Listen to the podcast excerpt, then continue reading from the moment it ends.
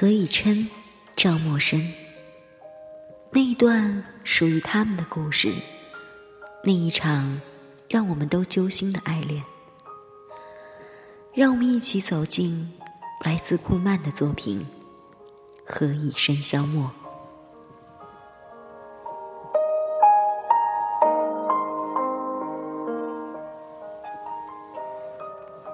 再一次见到他。是在七年之后，在一家拥挤的超市，到处挤满了周末采购的人潮。赵默笙独自推着购物车，艰难的在人群中走走停停。刚刚从国外回来的他，还是不太适应这样的拥挤。然而，这样热闹和亲切的场面。却使他不自觉地带着微笑，几乎是用感激的心情聆听着这嘈杂的乡音。他也不知道别人刚刚回国是不是也和他一样，心里的激动和喜悦几乎无法抑制。七年，久违了，但是。怎么刚回国就遇见了他呢？不，确切的说，应该是他们。陌生默默的看着站在蔬菜架前的那一双丽影，再一次领略了命运的奇妙。七年之前，也正是他们，使他最终做出了出国的决定。现在他们一起来买东西呢，那么最终还是在一起了吧？还好他走得快啊，不然恐怕只会伤得更深。何以琛，何以梅，他真傻，怎么会以为有相似的名字就是兄妹呢？他们根本就不是啊。我们根本不是兄妹，以前我们两家是很要好的邻居，大家都姓何，所以大人就取了相似的名字。后来以琛的爸爸妈妈出了意外，我们家就收养了以琛。你觉得你比得过我和以琛二十年青梅竹马的感情吗？我今天是想告诉你，我爱以琛。我不想偷偷摸摸的爱他，我要和你光明正大的竞争。十九岁的那年，陌生生日的前一天，一向文静内向的好朋友何以梅突然勇气十足的对他这样宣言：一向温柔不与人争的以梅会这样说，一定是爱到了极点。可是他拿什么跟他竞争呢？就在以梅宣战的当天，他就败了，然后逃去了美国七年。何以琛突然想到那日他冰冷的眉眼、绝情的言语，陌生的心有一丝抽痛，浅浅的，几乎。难以察觉，却是存在的。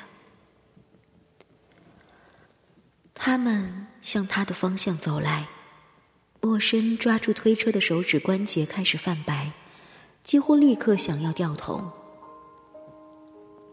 但超市实在是太挤了，推着购物车的他根本无法转身。而在下一刻，他也想开了。为什么要逃避呢？他应该平静的对他们说：“嗨，好久不见。”然后潇洒的走开，留给他们一个美丽的背影。更何况，也许他们根本就认不出他来。他变了好多，以前那头飘逸的长发已经变成了齐耳利落的短发。以前白皙的皮肤已经让加州的阳光晒黑，穿着宽大的 T 恤、牛仔、球鞋的他，和以前的差距太大。他们慢慢的，一步一步的走近，然后擦肩而过。不是不行同的。若有似无的雨声传来，要不要买点牛奶？一枚轻柔的声音，回答却听得不真切了。好怀念啊！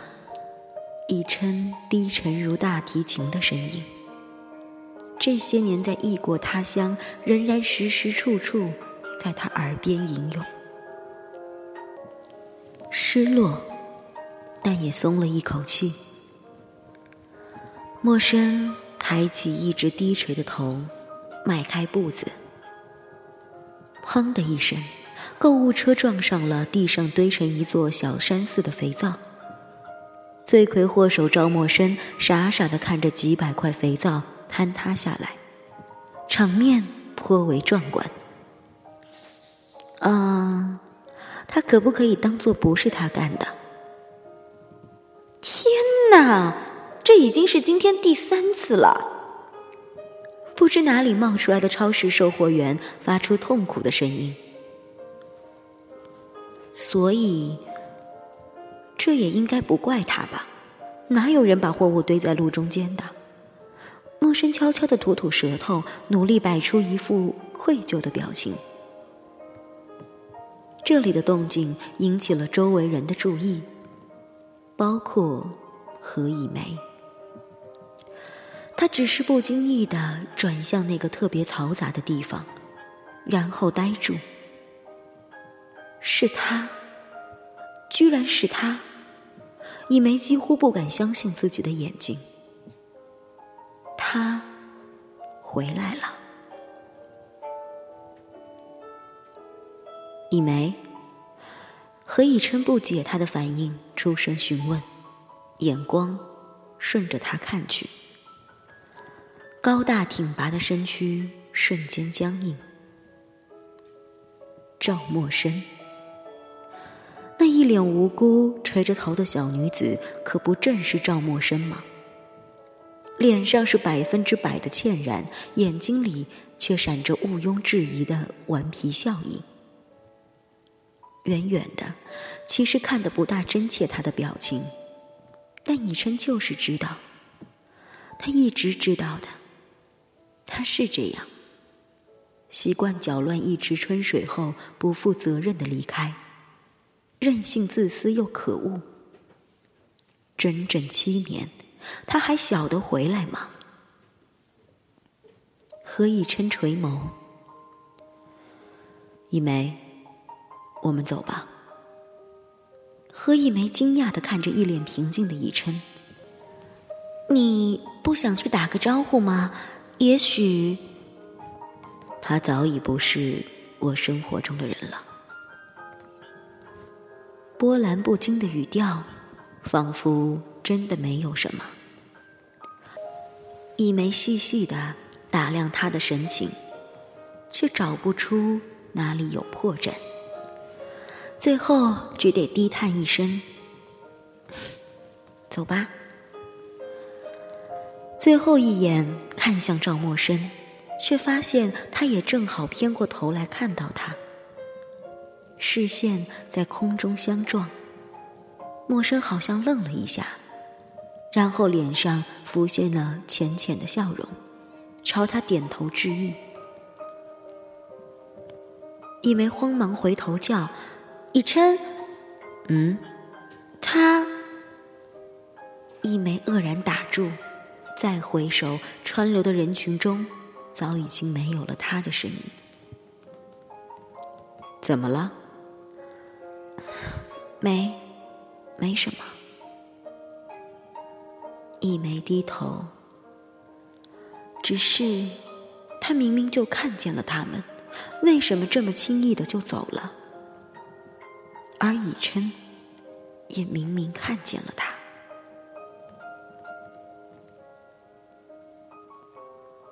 没想到有朝一日回到这里。主编面试的时候问他：“赵小姐，你为什么选择在 A 城工作？”陌生突然不知道怎么回答。为什么呢？因为曾在这里念过一年多的大学，因为曾在这里认识他，因为曾在这里经受过很多很多。他开始也不知道，回国前第一个想到的就是这里。直到那天见到他，才明白，他是想见他。虽然以琛已经不属于他，但是他就是想看看他，只是看看而已。可能是因为回不了家吧，陌生说。主编奇怪的打量了他良久，留下了他。成了某女性杂志的摄影记者。然而，主编过分看重他在国外杂志工作的经历，使他不安。那只是一家很小的杂志社。陌生这样对主编说：“哎，阿深。”四十多岁的女主编亲热的叫着他的名字。“你是在夸我的见识广博吗？”我居然连美国一个不起眼的小杂志社都一清二楚。陌生笑了起来，不安也一扫而空。主编正色地说：“阿深呐，我知道一个中国人在美国当摄影师是多么难的一件事儿。你必须比大多数白人优秀，因为他们总是认为我们中国人是没有艺术细胞的。”就这样。安定下来，他仍然去那家超市购物，却再也没有遇见过他们。直到有一次，超市的保安叫住了他：“小姐，请你到保安室来一趟好吗？”莫深一愣，直觉没有好事儿。报纸上有太多的关于超市保安强行搜身甚至打人的报道。莫深谨慎的盯着他。保安无奈地说：“小姐，我对你没有恶意，我只是想问你一个月前有没有丢了东西。”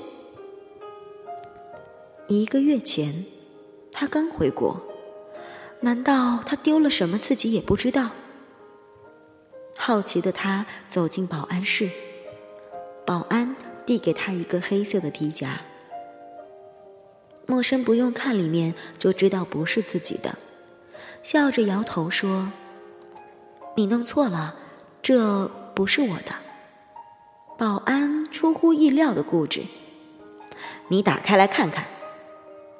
他接过打开，然后看到了自己的照片。保安得意地说：“小姐，这是你的照片吧？虽然和现在差别很大，可是我还是一眼就认出来了。”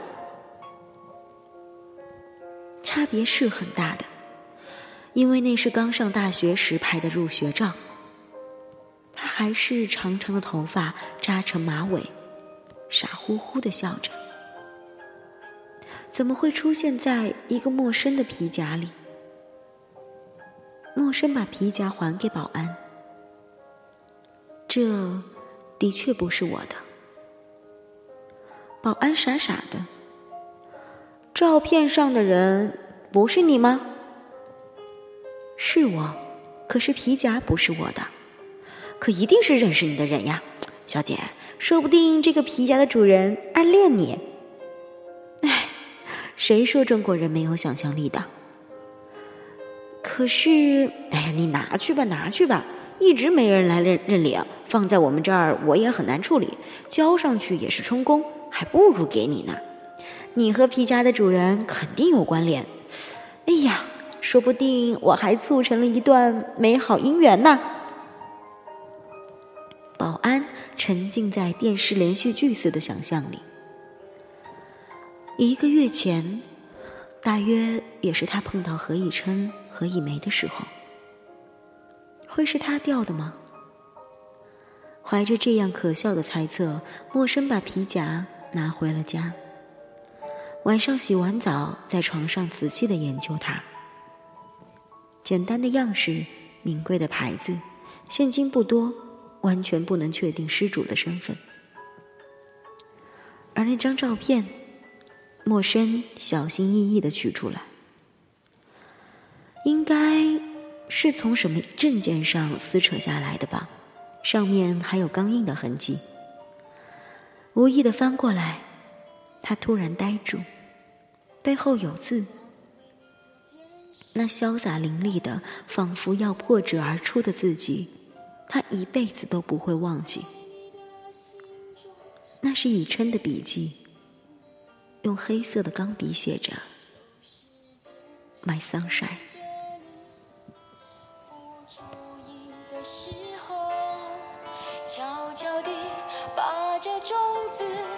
成果实，我想他的确是更适合你的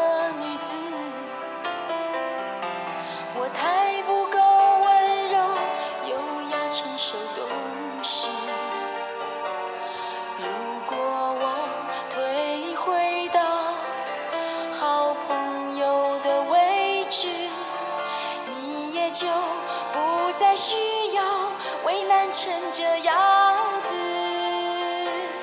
很爱很爱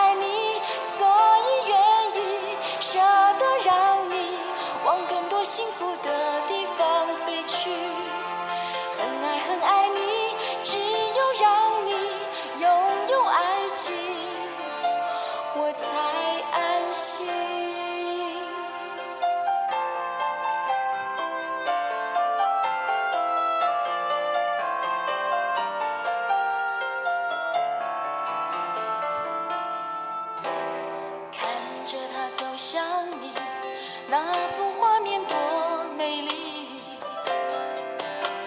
如果我会哭泣也是因为欢喜地球上两个人能相遇不容易做不成你的情人我仍感激